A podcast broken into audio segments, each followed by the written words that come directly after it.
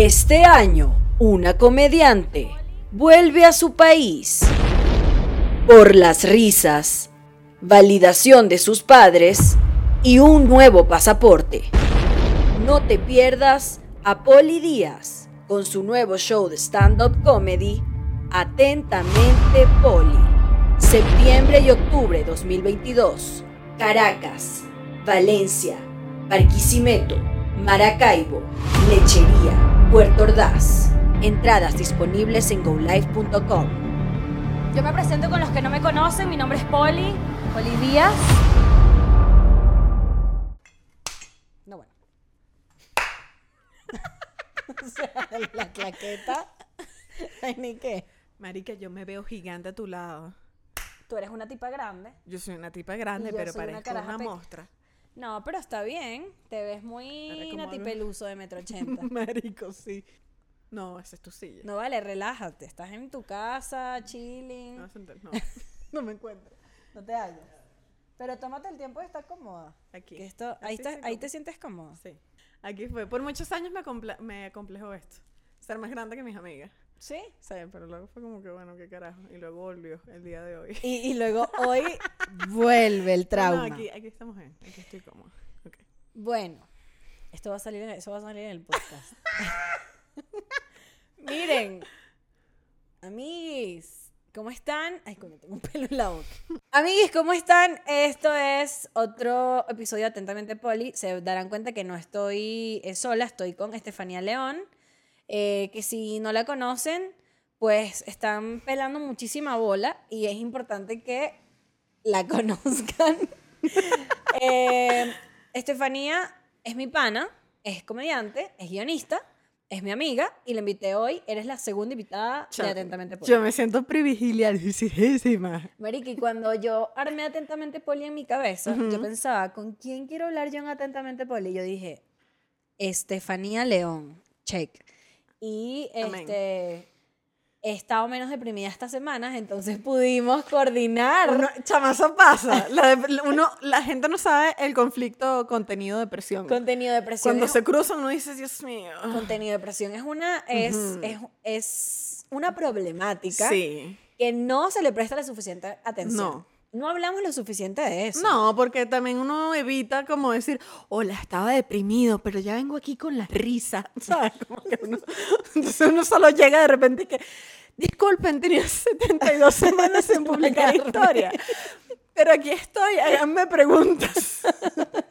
Todo deprimido, qué ¿Cómo es tu relación con, la, con, el, con el contenido de depresión? ¿Cómo, cómo- cómo vives eso? No, o sea, cuando estoy deprimida, puedo tuitear porque estoy pensando en ideas y no, o sea, esto no Porque me importa. te pones ocurrente. Uno deprimido se pone ocurrente. Y no, entonces tú sabes que esos tweets son como, ¿no les pasa que están llorando y las lágrimas los desmaquillan? que tú ni idea que es una locura, pero que vienes de la depresión. En cambio, por ejemplo, con Instagram, es un tienes que mostrar la carita y no estoy de ánimo de mostrar la carita. Y además en el caso de Instagram, como que de verdad uno no sé, o sea, si tú eres una persona que vives de tu, pro- o sea, de tu propio trabajo, como sé que es tu caso, Bueno, ambas. ambas vivimos nuestro trabajo, o sea, yo soy una persona depresiva y la gente no, no me cree porque dice como que, marica, y siempre te ves también en redes sociales. Y yo, Siempre estás súper contenta. y yo, y que, amiga, mira, si yo no publico los shows, el podcast y el Patreon, hermana, esta casa no, se paga. come, no se come. Entonces uno tiene que hacer así. Muchachos, el día de hoy tengo un show y los espero ahí. Y todo ridículo, ¿vale? Como un payaso, marica. En estos días estaba recha y dije, es que uno es un payaso.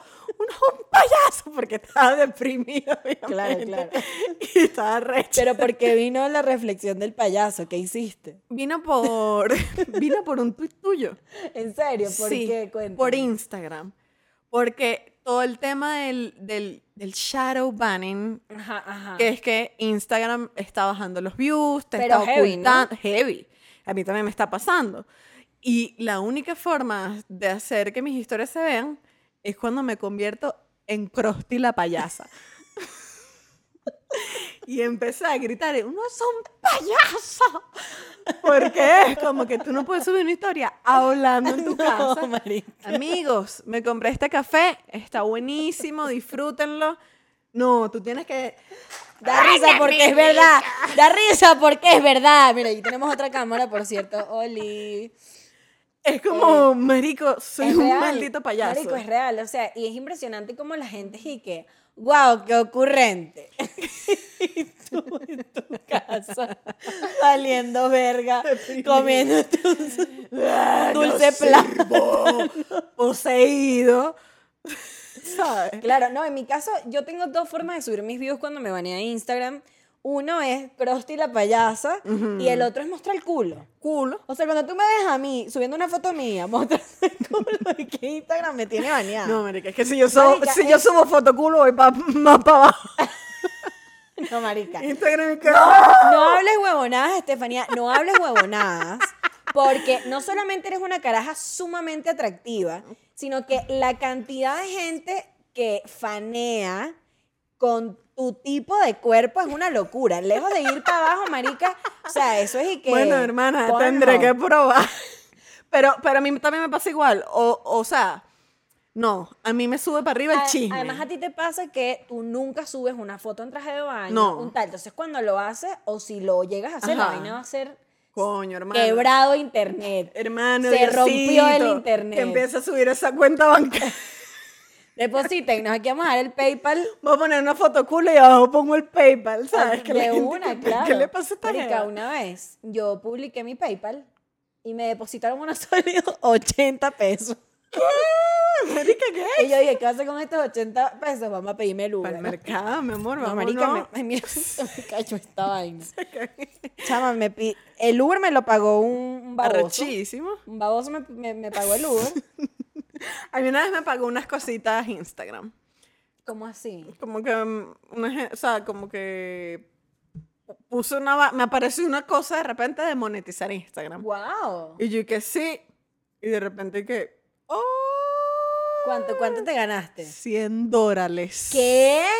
Cien- Y, aló, yo dije millonaria. Arroba Instagram. Porque a mí no, me pasó la del hijo menor. Mamá y yo.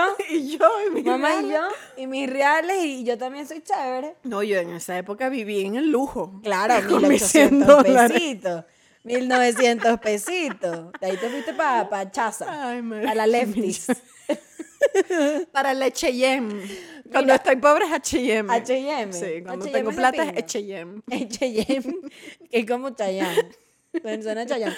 Mira, esto es Atentamente Poli con Estefanía León. Comenzamos.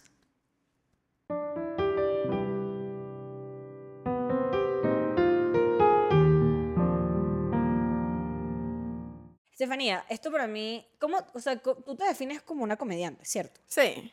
Hubo un día que yo dije, o sea, es que no hay una universidad de la comedia, ¿sabes?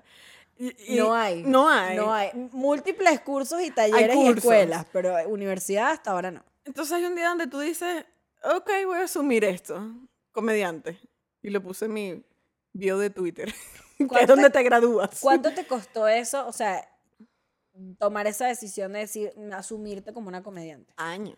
Tiempo, ¿no? Años. O sea, era como que no, para nada. Y pasé años escribiendo comedia para varios programas, para toda vaina, y era como que no, no, o sea, esto no.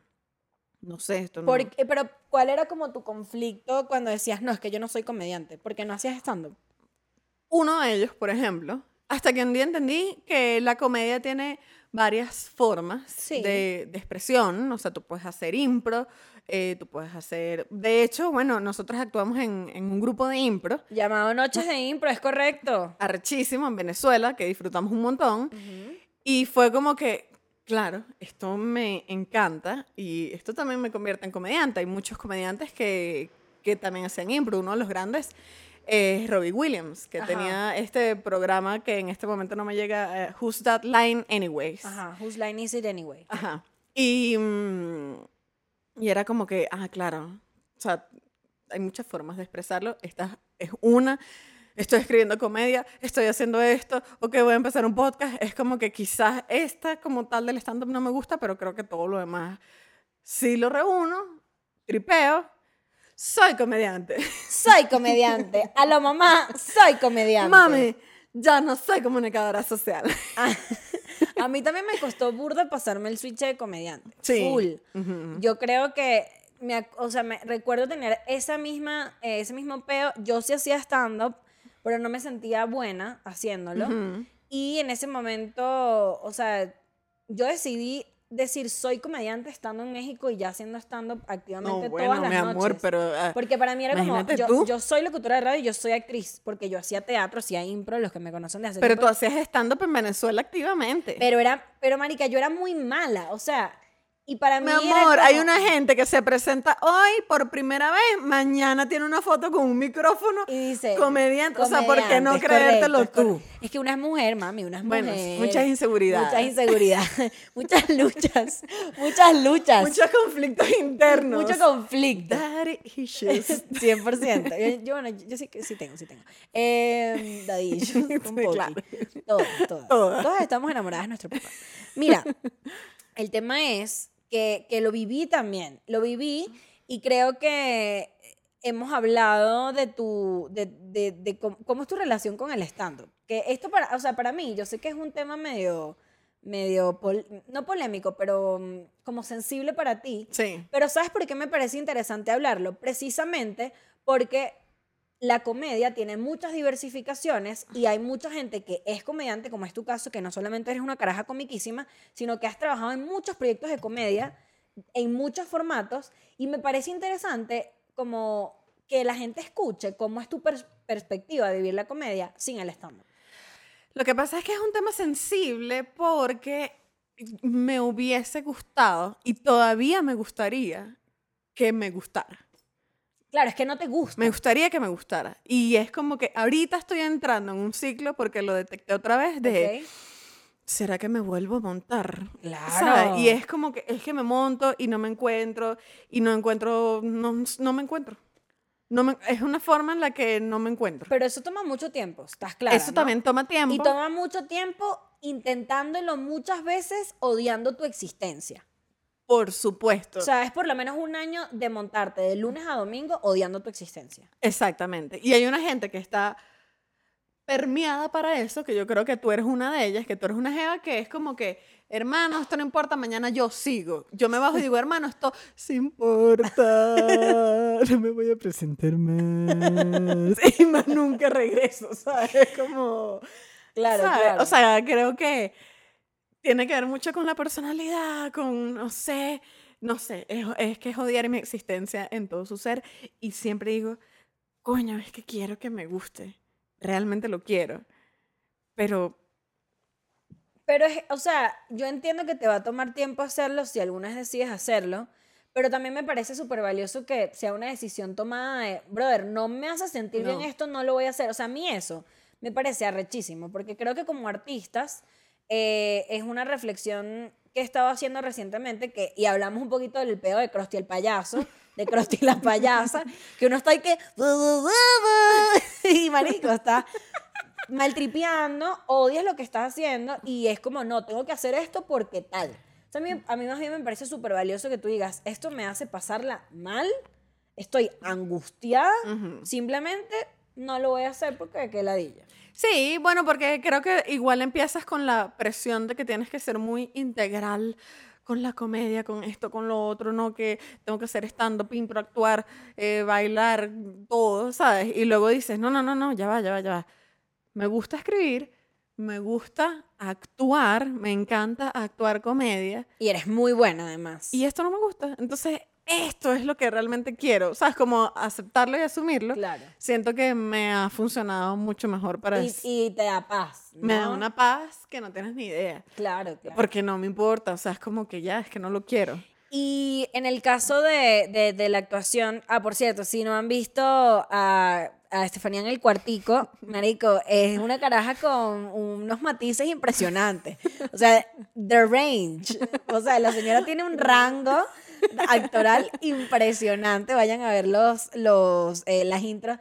¿Cuál es tu, o sea, qué tanto participas tú en, en las intros del cuartico como a nivel de, de, de, de pluma, pues, o de idea, o cómo es el proceso de esos, de, No, el proceso de las intros es de los tres. de los tres. De los tres. O sea, lo que pasa es que se divide en varias etapas. Eh, los tres nos reunimos, usualmente, y los tres hablamos de, lanzamos ideas.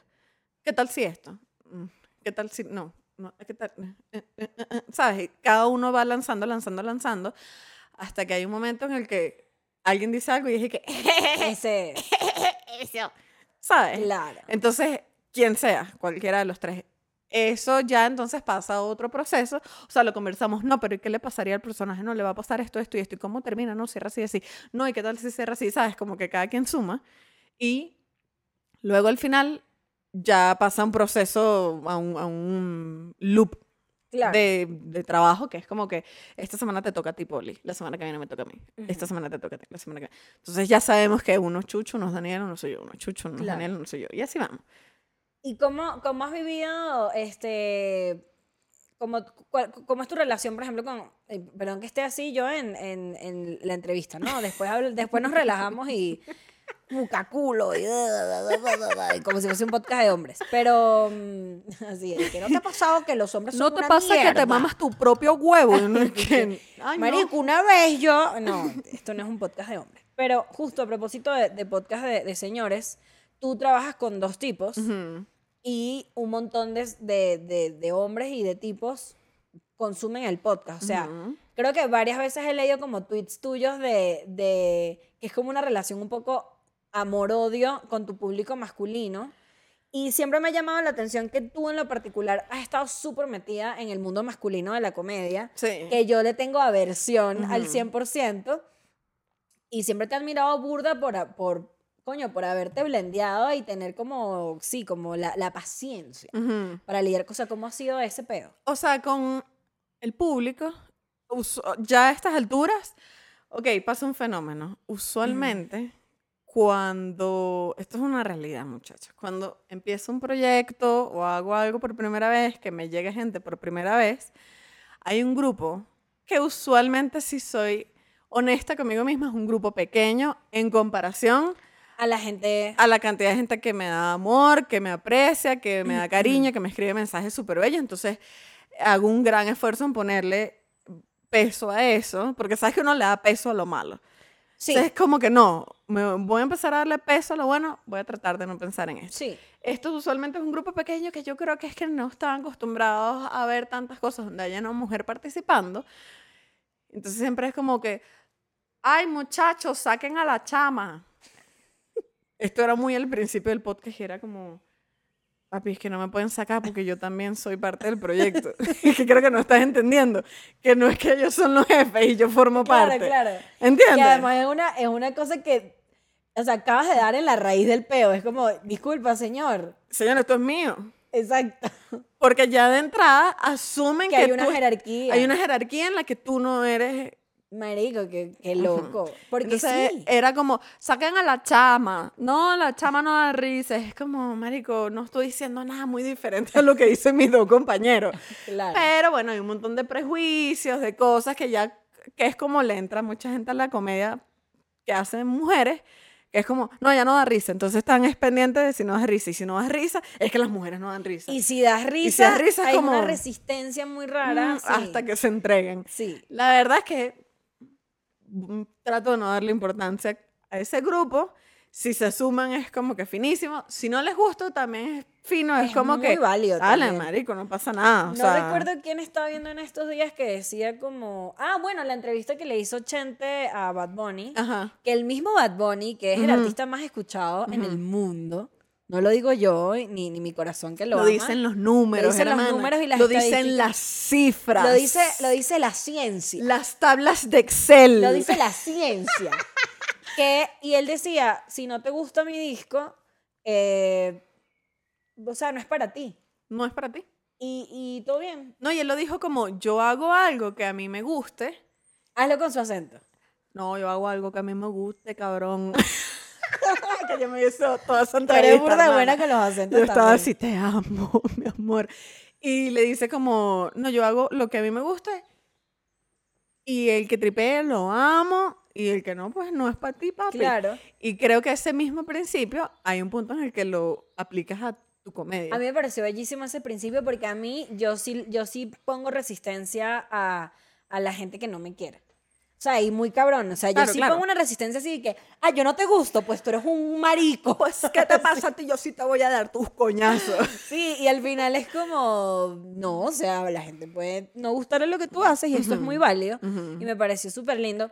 Y, y justo quería traer a la mesa porque sé que tú lo has puesto mucho en redes sociales y, has- y lees comentarios en- de, de cosas que te deja la gente que a mí me, marico, yo me muero de la risa con, con tus videos de reaction, pero, pero sí está loco, ¿no? O sea, que la gente activamente te demuestra y que, ¿sabes qué? No te quiero.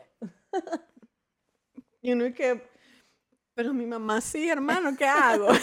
a mí me quiere alguien y es mi mami, ¿sabes? Entonces es como, creo que al principio estaba haciendo resistencia, como tú. Al principio esos comentarios me dolían y me, me- porque si te duelen, marico, es el colmo que no te duela que te digan, lárgate del grupo, ¿sabes? O sea, es como, Vete. pero tú no le dices a nadie eso en una fiesta. Claro, porque, porque además es un rechazo muy de frente. de frente y la gente en internet no, tiene no. temor de Dios. La gente en internet te dice cosas que no te diría en la vida real. Ese es otro principio que entendí y dije, si tú me dices eso en la vida real, nos matamos a coñazos. no, si no, lo hablamos. violencia. O te digo, ah, no, sí, no, ok, ah, bueno, dale. Pero en las redes es que, papi, es que estás hablando solo. Sorry. Bye. ¿Sabes? Como que en un principio hacía resistencia y luego entendí de, mi amor, es que tú, no, yo no tengo ni idea de quién eres tú. Sí, tú estás yo- hablando de mí, yo no sé quién eres tú. ¿Sabes? O sea, se te hace falta un poco de, de costra, de seguridad, de un montón de cosas para dejarlo ir. Ni dejarlo ir, claro. Ya. Bueno, por si notaron la ausencia de eses en esta conversación, Estefanía y yo somos venezolanas. Sí. Si nos conocen, saben que somos venezolanas. Si no nos conocen, porque sabes que últimamente me. Bueno, vivimos en México, pero me ha pasado que he tenido como una oleada de gente nueva que ha llegado que es de México. Increíble. Y está cool porque me encanta tener público de, de donde yo vivo actualmente. Y, y creo que mm, México es un país donde recibimos bastantes artistas. ¿Cómo ha sido tu, tu, o sea, cómo es tu vida actualmente en México siendo artista? O sea, ¿cómo sientes eh, esta experiencia? Yo creo que México es un lugar maravilloso y muy exigente, ¿sabes? Porque es como que, lo estás diciendo, demasiados artistas, todo el mundo está peleando por ganarse un lugar, tienes que trabajar y trabajar y trabajar hasta llegar a decir, sí, Dios mío, lo estoy logrando, ¿sabes? Y es duro, uno como migrante, porque llegas a un país y nada de tu historia anterior cuenta, Claro. cuenta pero no, ¿sabes? Porque es como que no cuenta, Te consigue trabajos, pero tu más experiencia... no respeto. Exacto, porque tu experiencia no te la quita nadie. Ajá. Y tú llegas sabiendo algo, aunque no, a que tú no puedes decir que es que tú sabes que yo en Venezuela trabajé en el chigüire bipolar. ¿Qué es eso, señora? Y los mexicanos. Que es un chigüire, primeramente. Se "Qué dice capibara. vale, sale aquí. o sea, como que... Y dices, ay, ok, está bien, vamos a empezar de cero, ¿sabes? Pero en verdad Pero es liberador también, ¿no? es súper liberador. Empezar de cero a mí se me hace muy Sí. liberador. Porque es como, ay, ¿sabes qué? Puedo volver a cagarla, puedo volver a montarme en una tarima y que me vaya mal y nadie me conoce y puedo, o sea, tengo como un universo de posibilidades que no tenía antes y esto es increíble, ¿sabes? Y en eso creo que se ha convertido México, para mí, en una oportunidad de, mira, tengo las posibilidades de hacer cosas, tengo Sí. las posibilidades de conocer amigos, de hacer, de hacer grupos, tú que estás en un grupo de impro, porque le llegas, porque logras entrar, porque luego te presentas en stand-up. Yo que dije, bueno, yo voy a hacer mi propio proyecto, ¿sabes? Y creo que eso es algo maravilloso Es que te brinda México. Es demasiado cool, sí. Te lo quería preguntar porque a mí me llegan full comentarios siempre como de, sobre todo de gente que está en Venezuela o gente que está en otros países que quiere empezar a, a- a- o sea, tener un proyecto personal o empezar a hacer stand-up o empezar a hacer comedia y es como, Mérico, ¿cómo lo hacen? O sea, ¿cómo entrompan? ¿Cómo, eh, es súper jodido, pero también justo como yo también llegué 100% a esa conclusión de qué liberador es, que nadie sabe quién eres y no tienes esta presión como de cumplir con ciertas vainas que las únicas con las que tienes que cumplir son con las con las tuyas y ni siquiera, porque una vez tiene unas expectativas demasiado locas y, y te dicen, mira mi amor, Adiós. disculpa. Se te quiso. hasta luego. Eh, TQQJ. Y, y tú llegas a tu casa derrumbadito, pero dices, mira, nadie lo vio. No importa, pasó. enamórate. Mañana repetimos. Esa gente dijo, no, que una venezolana, ni idea, malísima. Y mañana te vuelven a Ni ver me y acuerdo dicen, el nombre. buenísima, vale. Y uno y que. Ay, ni me acuerdo el nombre, dice la gente. Mira, tengo preguntas, porque este, obviamente, los que ven atentamente Poli saben que atentamente Poli es un, como un rant mío todo el tiempo, o, o cosas que yo pienso y suelto, pero como estaba Estefanía aquí y Estefanía tiene una vida tan interesante, no podíamos dejar de hacerle preguntas, ¿sí o no, amiga? Claro, Ahora, aquí estoy. Vamos con el, el tema que yo escogí para, para hoy, que yo quería hablar contigo. Porque yo sé que tú eres una persona ansiosa, más. Sí. La gente no sabe, la gente no dimensiona el nivel de ansiedad que maneja Estefanía Locura León. total. O sea, yo Tú eres sé- fácil una de las carajas más ansiosas que yo conozco. o sea, yo no, yo no estoy ansiosa. No, pero adentro.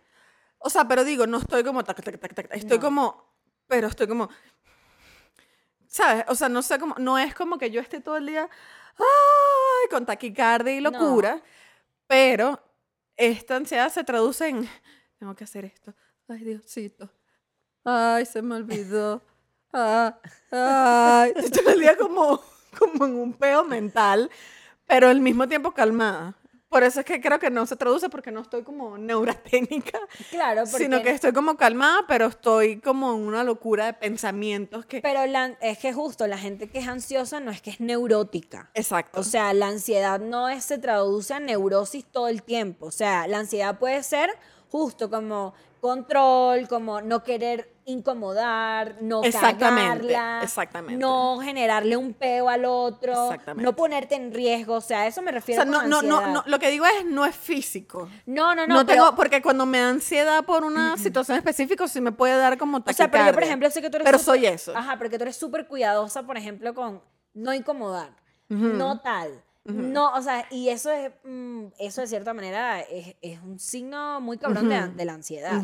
Y entonces yo pensaba, yo tenía este tema que yo lo quería hablar, pero yo, yo dije, marico, qué buen insight voy a tener yo de Estefanía León, que tiene una persona que no le gusta incomodar, no le gusta. El oversharing. Hablemos del el fenómeno del oversharing, que para la gente que no habla inglés, lamentablemente, eh, oversharing es compartir de más. Sobre compartir. Sobre compartir. Sí. O sea, compartir más información de la que se debió, Como en las redes. como en las redes, en la vida. O sea, yo llegué a esto, Estefanía, te voy a contar, porque yo soy una persona que si yo me siento muy a gusto, yo puedo ser la persona que hace el oversharing. Ok. No, incomod no a nivel de incomodidad, pero también me doy cuenta que las cosas que a mí me generan incomodidad no son las mismas que a los demás. Ujú. Es decir, yo puedo ir a un lugar y decir como que, y alguien está hablando de BPH y yo decir, ay, por cierto, yo no tengo. Una vez me hice un examen y pensaba que sí, pero resulta que no, la verruga era de la angustia. Una vez a mí me No era verruga, era clítoris. Una vez a mí me... era el clítoris. Una vez me salió una verruguita en, viste, el oversharing, en, en, en la vulva y yo dije, tengo eh, eh, papiloma humano. Ujú. Y fui al ginecólogo en una angustia y resulta ser que a- así como se te forman lunares y, y haces, yo tengo vitiligo por, por, por estrés, también se te pueden salir verrugas que son benignas Ok. eh, y son simplemente mm, pequeñas malformaciones de tu piel y no son nada. Ok. Entonces, nada, eso una vez yo lo dije en una fiesta y la gente pensaba que yo estaba mintiendo y que sí tenía papiloma humano. Pero, Y que no pasa nada, por cierto, soy el 5% No, del mundo sí, que todavía como no lo ha el tenido. 80% de la población tiene VPH. Seguimos continuando. ¿Qué opinas tú de, de ese fenómeno? ¿Cómo lo vives tú? O sea, a mí me pasa lo siguiente. A medida que he ido trabajando y creciendo en mi comedia y más gente me ha empezado a seguir, me he vuelto más cerrada, Claro, más reservada. más reservada porque no me gusta oversharear y que quede expuesta cosas que no, no, no quiero que queden expuestas. O sea, como que yo no quiero que, que la gente dé clic a ver quién es mi tía, a ver quién es mi mamá. Porque la gente lo hace. Claro, ¿sabes? sí. A mí me pasó una vez y eso me generó ansiedad. que yo compartí que mm, lo compartí un montón, ojo. Yo tenía una vecina que tenía una cochina. Recuerdo. La cochina. La cochina. Y yo con la cochina estaba traumada, yo no podía luego se creer. mudó se la mudó la cochina, vale. La gente piensa que es una jeva que no se bañaba. No, era una, una cerda gigante, una cerda. Y yo, de vez en cuando, cada vez que yo veía a la cerda, la grababa y la gente se ría. Y un día estoy haciendo un live y se mete una vecina. Otra vecina, una vecina. O sea, yo no era amiga de la mamá de la cerda. Yo era, o sea, soy amiga de otra jeva que es mi vecina. Y me dice, vecina, ¿cómo yo, "Ajá", y la menciono y tal. Y luego la chama me escribe que le escribió a alguien y le dijo, hola, tú eres la, la dueña de la cochina. A mí esa situación me generó ansiedad porque es como, Que no era la dueña de la cochina. no es la dueña de la pero cocina. alguien sacó la matemática. Pero alguien está en el live, vio a alguien me escribió vecina, le dio clic, le dio el mensaje le escribió, tú eres la dueña de la que, o sea, ¿entiendes? Claro, es como claro. no pongas, además como no me gusta incomodar, es como porque tú incomodas a alguien preguntándole eso a alguien que no conoce. Claro. Yo me hice una película, la película de Tarantino. Pero muy válida, marica. Me- Porque sí es cierto, creo que a veces uno no dimensiona que la gente está loca. Hay gente loca. Hay una gente que está loca. Está loca. Está solladita. Para los mexicanos, sollado, eh, sollado significa... Sollado con D. Con D, sollado significa que usted Perdiste la cabeza. para el manicomio. Entonces fue como que, ay, qué pena, tú no le puedes escribir a una vecina mía. No. ¿Entiendes? O sea, me, me- Y entonces, esta es mi condición de pensar. O sea, como que Claro. no me gusta como Y en una exponer fiesta, muchas por ejemplo, cosas. cuando, cuando te pasas de, de, de- palos, cuando te pasas de tragos, Mm, ah. de sustancias, ¿cómo te comportas con eso? Porque a mí, a mí- yo me voy de palos y yo soy que, ah, una vez yo cogí por, ¿sabes? Ah, tú dices el, el oversharing sharing de la vida real. Claro, el oversharing de... Ay, mi amor, ese sí no me sabe a mierda. así te pones Sí, loqui. yo soy de las que no, es que yo una vez, sí se lo dije. Y empiezo a echar unos cuentos o incómodo a la gente. No, tú sabes que no sé quién familiar mío se murió. Y la gente queda así en silencio como, ay, qué incómodo. Y yo, no, pero tranquilo, o sea, Pero ya nunca nosotros te he sabíamos que... así. Sí, no, yo, yo le, es que le he bajado porque, me, porque un día dije, estoy poniendo incómoda a la gente. Marica, yo, yo cuando, cuando overshareo en persona, o sea, co- porque me pasé de, de, de borrachita, em, Marica, el día siguiente tengo un ratón moral, una cruda moral, así que casi que mando mensaje y que, hola, mira". Hola, disculpa, yo no soy la misma persona Me lanzó que la de, el día de además una persona que ni conozco. Y le, así busco en Instagram y que, hola, mira, yo soy la que tenía la camisa rosadita. Sé que escuchaste que a mí me gusta Sé que coger en los supermercados, pero la verdad es que no quiero que... No quiero que vayas a pensar mal de mí. Este, mira, qué, qué pena. Este, por cierto, todavía me interesa que hablemos acerca de lo de la marca de, de- de los zapatos que me dijiste, ¿sabes? Porque además uno puede arruinar eh, este, oportunidades laborales. Relaciones, Por vale. volverte loco. Sí. Entonces el oversharing para mí, de verdad, o sea, pero si estoy muy a gusto, lo disfruto. Como entre amigos. Claro, entre amigos soy la más.com. Ok. Pero no con desconocido. Pero es que si me paso de tragos lo puedo hacer. Ok. Ese es mi punto. Ese es el problema. Ajá. Sí, claro. Es, es, que sí es lo mismo que me pasa a mí. Pero lo haces. Sí. Sí. O sea, pero le he intentado bajar porque es como, Stefania, tú estás solladita. ¿sabes? solladita. ¿Tú sabes qué sea, mami? Porque empiezo como y a decir locuras y a decirle a la gente Teoría cosas. conspirativa. ¿Sabes qué hago yo, chama? ¿Qué haces? Quiero saber. Este es mi ratón moral. ¿Cuál? Yo le hago chistes a la gente. ¿De qué? Chistes. De lo que sea. De... mm, Te pones comiquita. me pongo comiguita y luego Te volteo. pones Luis y Luis, no, no me hago la paja. Pero es como. me da pena contar el que tengo en la mente. Estoy buscando. No, dilo, dilo, dilo, dilo, dilo, dilo. Ok, voy a contar esto. Cuéntalo. La banda Lagos. Claro, por supuesto. Increíble. Me encantan. Un día estoy en un lugar y me presentan a uno de los de Lagos. Y yo digo, me dicen, mira, él es no sé quién, el de Lagos. Y yo, mucho gusto, a mí me gustan más los ríos. y me volteé y dije,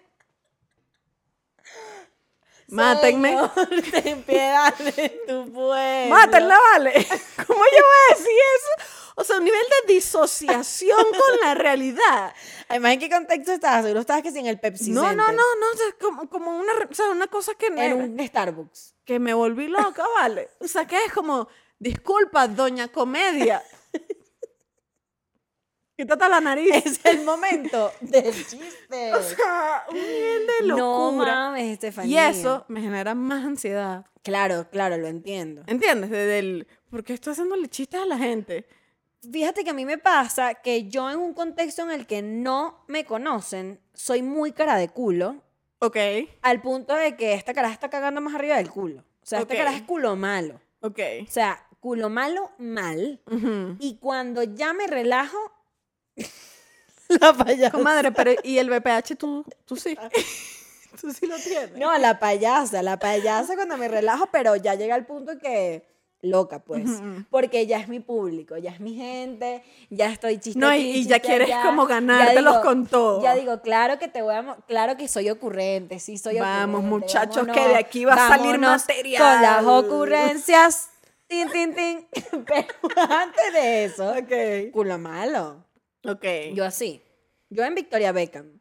No, adem- además en, en perra, o sea, en, Ujú, en inquebrantable. Inmamable. Inquebrantable. Ok.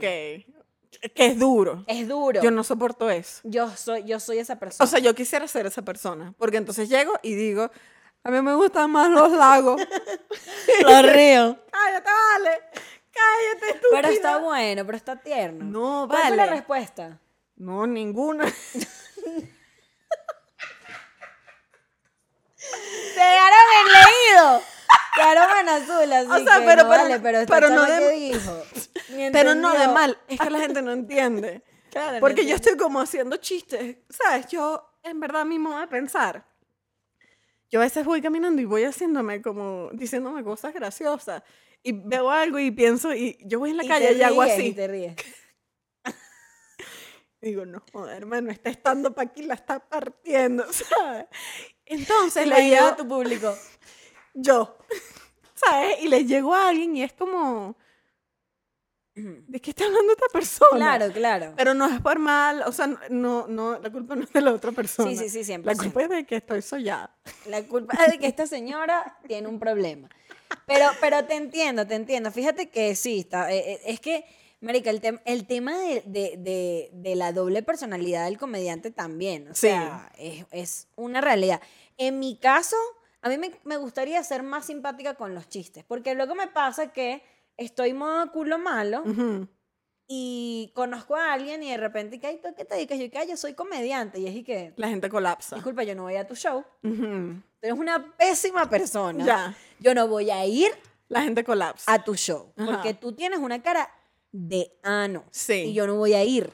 Porque que esto creo que también pasa en la carrera de comediante y la cochina y la invasión y el oversharing, que es como mm, ser comediante es mi trabajo, Ajá. es una parte de mi personalidad que yo activo, por decirlo de una forma, no suena como bipolar pero o sí, sí, esquizofrénico, sí. no sé, pero es como, ah, ok, hay que hacer la chamba.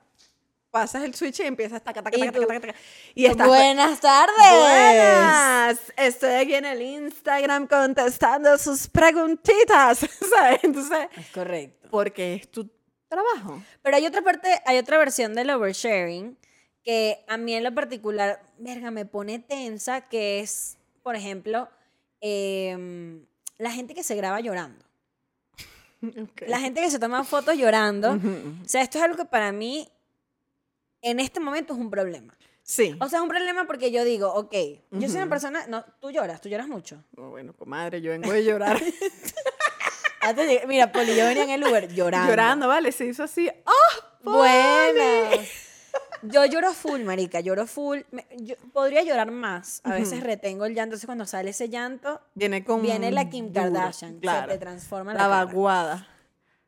Así es. Y, Marica, jamás en la vida, siendo una, una llorona este, profesional recurrente, una llorona de 9 a 6 de la mañana, Una godina. una godina del llanto, una godín del llanto.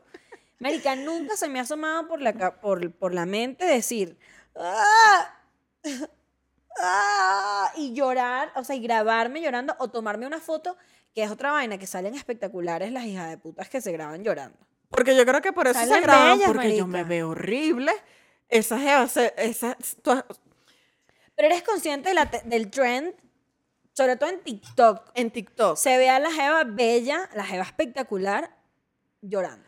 Justo ayer estaba en la noche en TikTok y hay un trend que es que te armas tu videíto con una canción de Bad Bunny que dice, ella es jefa patrona, aunque casi casi se desmorona. bebesota, No, esa. como Ah, una no, que habla de, como de la mujer empoderada. Ok, ok. Entonces las jevas, las chicas, hacen un video de, aunque ella es jefa patrona y la chama se ve jefa patrona, Ajá. y aunque casi casi se desmorona, y las chamas llorando así.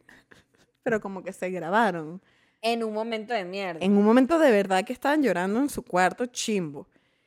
Y que ellas tengan ese registro, a mí me parece muy loco. A mí me parece O sea, impresionante. no me importa que lo hagan los demás, sino que yo digo para mí misma, claro. yo no tengo ni ningún video llorando mío. Claro, hay fracasas como, como... Pero creo que es muy gen Z grabarse llorando. Como, gra- Sí. como, no sé. Ay, Siento que es invadir tu propia personalidad, grabarte llorando o tomarte una foto llorando y mandársela a alguien. Yo me, yo he tom- yo, yo me he tomado fotos llorando, pero ponte tú, una película. Película que se muere, que se muere el perro. Se muere el perro, la clásica. La clásica. ¿Cómo terminas? Hecho mierda. Claro. Pero usted foto. se toma una foto Usted toma una foto y usted dice, no vean Marlillo. o se la mandas a tu novio, así que de Así que de, ajá. mejores amigos en Instagram, ¿sabes? O sea, claro. o, o, o bueno, es un meme. Un Exacto. chistecillo. Pero real. Pero hay una es que, mami, tú estás en el funeral de tu abuelo. Tú viendo a tu abuelo, ¿vale? Y te estás Estoy viendo a tu abuelo en la urna, marico. Ese es mi peo con el oversharing. Y estás grabando, o sea, no sé. Yo creo que es un fenómeno generacional. Es un fenómeno generacional Ujú. muy loco. No Sí. sentir como que. Creo que esto es como. No hay necesidad de que el otro lo vea. Pero y creo que los jóvenes tienen ese Los jóvenes. Los jóvenes, como de los 19, mi amor, porque aquí estamos en los 30. Nosotras crecimos sin, como sin el Instagram, sin las redes, ¿sabes? Fue como que Sí. crecimos y un momento llegaron. Ujú. Esta generación es- tiene toda la vida en eso. Y creo que no les Ah, importa, como que sí, nosotros expresamos nuestros sentimientos, sí, ¿qué importa? No, estamos aquí, Que no, todos nos vean. Claro. cambio, uno es como, no, yo quiero verme siempre bien. No, no, siempre positivo, ¿sabes? Bueno, de hecho es una cosa real que a mi prima, que tiene 13 años, le da cringe Ujú, muchas de las, de las formas en que nosotros nos expresamos en redes sociales. Claro. Tipo foto riéndote con la, con la Torre Eiffel atrás. A ella le da cringe. Y yo que disculpa, ¿tú sabes lo que yo me tardé en poder ir a París? Cla- claro que me voy a tomar una foto Sí. con la Torre Eiffel atrás riéndome y con la mano aquí. Ujú. Yo una vez estaba con mi sobrina y me dijo, eh, turisteando, pareces turista. Y yo que, Eso soy, ¿tú qué disculpa. crees que soy? Claro que me voy a tomar una foto con la Torre Eiffel cuando tú llegas a los 25, mi amor, que te partas el culo trabajando y que reúnas tus 20 mil pesitos para comprar un pasaje, Hablamos. te voy a ver tomándote fotos en la Torre Eiffel. Es correcto. Sí, es un pedo generacional 100%. Sí. ¿Cómo vives ahora? Ya sabemos que eres overshare, over, over, oversharer No, so- o sea, sí, en la vida. en la vida. Ajá. ¿Cómo vives cuando tú no eres la que está dando, o sea, la que está eh, es dando la información? No te- mira, mira este escenario. Estás en una fiesta. Tú llegas a una fiesta, te invita un pana, pero tú no conoces a la gente. O sea, tú eres como que conoces tal vez a dos personas. Ok. La persona que te invitó, que es su casa, Ujú. y alguien más que es un pana que tienen en común. Entonces, si tú llegas al, al círculo de donde está tu otro pana que tienen en común, hay un circulillo de unas sólidas seis personas Ok. que están hablando de algo y llegas tú, hola, ¿qué tal? Mucho gusto, Estefanía, ta, ta, ta. Llegas y está prendido un pedo. No, y entonces le revisé el teléfono y le conseguí un mensaje con la jefa. No, mi amor, lo que pasa. Y tú llegas en ese momento. Lo que pasa es que así como soy eh, oversharer de la vida real, soy chismosa. Mami, una es mujer y una es chismosa. ¿Sabes? Mujer chismosa, comediante, feminista. O sea, ¿sabes? Chismosa Mujer. está en el 2. Exacto. She, her, chismosa. Marica, si no, estuviera- si no estuviéramos aquí, te robo ese chiste. Mujer chismosa. Ay, Dios mío. Entonces... She, es she, she, her, chismo, hers. Ya, de una. Chismosa. Chismo, hersa. Marica, cuando alguien está oversharing, para mí es maravilloso. Además, se une con mi personalidad ansiosa, que es cuando no me gusta, o sea, si estoy en estos grupos de gente desconocida, no me gusta hablar. O sea, to- estoy un poco más penosa, estoy un poco más abstraída, porque me da ansiedad no conocer. Y estoy así, pero estoy escuchando un chisme y digo, Coño, esto está bueno. vale. Esto está bueno. pero qué rico. Y entonces ahí sí, ¿sabes? Ahí es donde empiezo Doña Comedia y es como, pero ¿y tú qué le dijiste? ¿Sabes? O sea, sea, como que Claro, la de que, hermana, Mana, el tipo que- no te merece. tengo que Y te saberlo, ¿vale? claro, Claro. Entonces, hay varias personalidades que se ajustan según el momento. A mí, fíjate que a mí me gusta el chisme, pero si el chisme está muy denso, yo digo, yo no, tengo, yo no tendría que estar sabiendo, sabiendo esto. ¿Te da ansiedad? Me da ansiedad saber No, de más. vale, me da marica. ansiedad saber de más, marica. No, pero sí. Es más, cuando yo he formado parte de un chisme que no es real, me da una angustia horrible. Que tú formas parte. No, o sea, es decir, yo voy a un lugar y se Ah, está ok, chismeando de algo. Y, se, y yo me, me supe el chisme. Yo lo supe. Ajá. Yo, am- yo me enteré. Yo me supe el chisme completo. Ujú.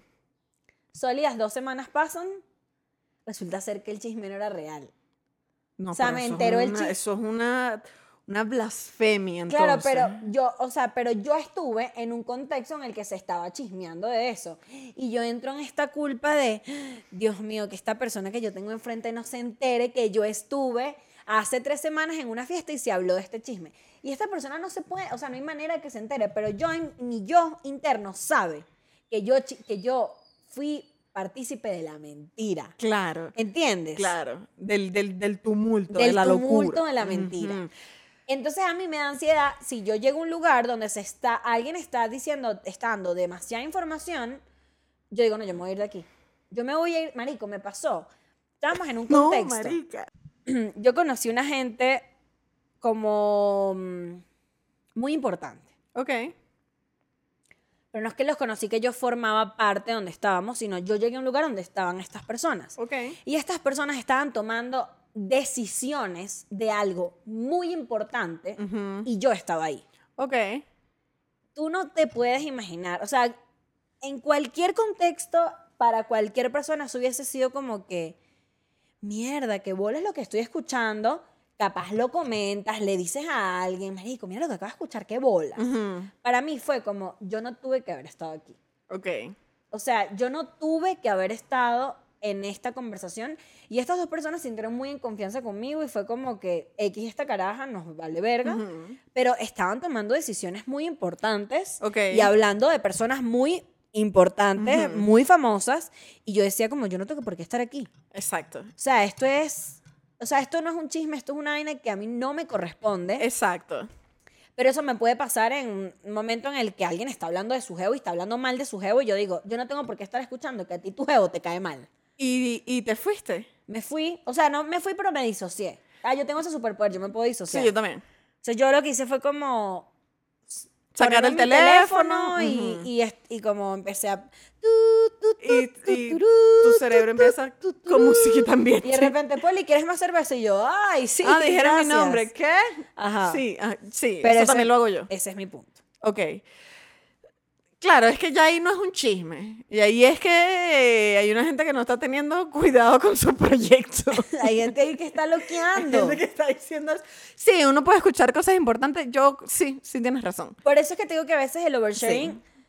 además de ser víctima de mi propia lengua, Ujú. eh, que lo puedo ser, pero también, por eso quería Sí. hablar esto hoy como, como eh, tiene tantas capas el, el, Sí, el- el fenómeno. Cuando escucho algo que no debería estar escuchando, o sea, que me doy cuenta, tomo dos decisiones dependiendo de las que sean. O sigo escuchando por el chisme, O lo tuiteas. la segunda. o pienso un chiste de esto. No, sino como que digo, a ver, ay, ay, que yo no sé quién se mete perico, ¿sabes? No sé. O la segunda que es como, no quiero saber esto, no quiero, no quiero. Y pa, me desconecto y como que intento distraerme y pongo un- me pongo los audífonos, ¿sabes? Sí. Porque sí es verdad, no quiero escuchar cosas que sean importantes para los demás. Y, y que no te corresponde. De hecho, ah, se me ocurre un ejemplo. Estaba en una casa con un familiar y este familiar entró a terapia. Es- esto es un clásico. Eh, entró a terapia online, porque estábamos en pandemia, y mm, se oía. Marico, si tú estás yendo a terapia, vete para el parque. Esa Sí. es mi conclusión. Sí. Vete para el parque. Se oía y Horrible, es lo peor. por más que me guste el chisme, no me gusta ese tipo de chisme. No, no, eso está mal. ¿Entiendes? es- no, no, no, eso es, eso Mano, voz dura. Además, llorando. Porque tú sabes que ese desgraciado. Y yo así, ay, me entró la ansiedad. Ay, sí. Y te fuiste para el Oxxo. No, chama, audífono duro, duro, duro. Estoy en mi pick. Black metal. Y voy a seguir en mi pick. O sea, así que me aturdiera y no escuché nada y pasó la hora y yo como que en la computadora, audífonos, totalmente desconcentrada. Claro. Hasta que la persona regresó. Sí, es verdad. No me gusta como... No quiero saber. O sea, Sí. sí, hay, hay cosas que uno no quiere saber. Hay cosas que uno dice, esto a mí no me corresponde No, y punto. Y-. Y, esa es la conclusión. Mira, hay que terminar esto, pero gracias Estefanía por venir. Eh, por favor, menciona tus redes sociales. Sí, claro que sí. Bueno, gracias a todos por conectarse. Me pueden seguir en mis redes sociales. Me pueden conectar, me pueden escribir un DM. Para contrataciones, arroba. Para eh, contrataciones, arroba estufanía en Instagram y Estefi León en Twitter. Muchísimas gracias por estar aquí. Esto fue Atentamente ti. Poli. Recuerden que tengo un Patreon, suscríbanse para poder pagar mi renta. Eh, y nada, estoy muy contenta que hayas venido. No, a, a ti por Me reí, invitarme. me Me, reí. sentí chama, Hay que- feliz. Hay que, hacerlo más. Sí. Hay que hacerlo más. Ya haremos cositas juntas. Eh, se vienen cositas. chao, chao, amiguis. Esto fue Atentamente Poli. Bye.